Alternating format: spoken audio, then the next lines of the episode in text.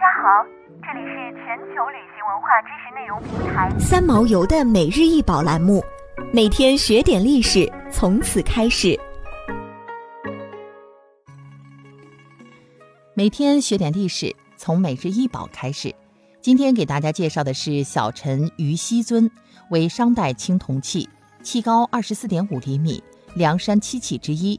这是美国旧金山亚洲艺术博物馆中知名度最高的中国藏品。国际上许多有关青铜器的学术书刊都将其作为中国青铜器之象征，刊登在封面上。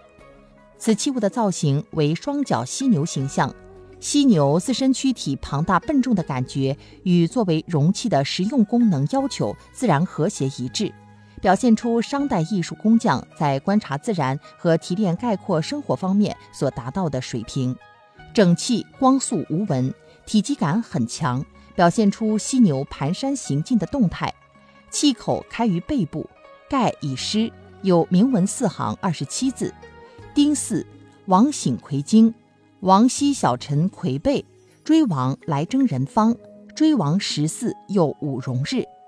小陈于西尊是著名的梁山七器之一，器物运用写实手法，完全不是雕琢，整体造型浑然一体，于厚重质朴中流露出一派天真。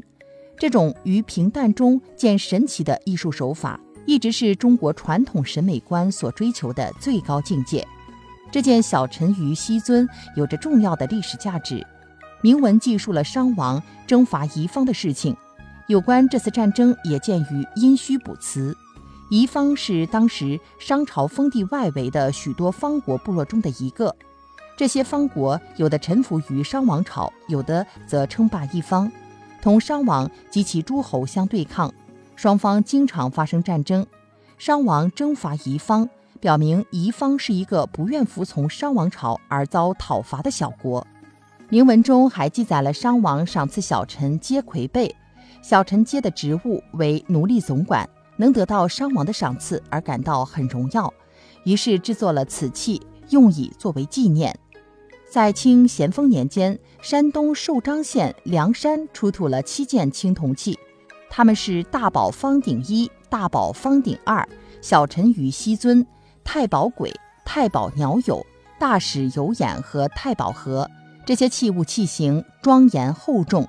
纹饰华丽繁缛，是商周青铜器的典型代表，被誉为梁山漆器。